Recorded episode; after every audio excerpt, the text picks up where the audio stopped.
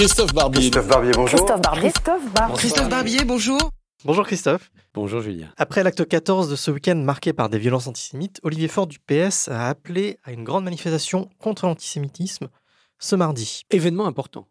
Tous les partis politiques, ou presque, vont se retrouver contre l'antisémitisme. C'est-à-dire qu'à un moment, bah, on pose euh, les euh, appareils politiques, on défait les casaques idéologiques et on se retrouve tous, non pas pour quelque chose, mais contre un ennemi commun, l'antisémitisme. Il faut remonter à 2012 et euh, la tragédie à Toulouse avec les assassinats perpétrés par Mohamed Merah pour retrouver la même chose. Tous les partis en campagne présidentielle s'arrêtent, tous les candidats se retrouvent, hommage aux victimes. Tiens, à l'époque, il manquait Jean-Luc Mélenchon qui avait considéré que c'était une sorte de mascarade, de récupération politique et qu'il valait mieux continuer la campagne présidentielle. Il avait là commis une faute et je pense que ça avait expliqué en partie son reflux dans les sondages et dans le vote final. Cette fois-ci, il y a tout le monde, sauf que Olivier Faure n'a pas invité le Rassemblement national. Est-ce que le fait de ne pas inviter le Rassemblement national ne peut pas être euh, contre-productif, justement Je pense que oui. Je pense que c'est une erreur. D'abord parce que le Rassemblement national de Marine Le Pen, c'est pas le Front national de Jean-Marie Le Pen. Sur l'antisémitisme,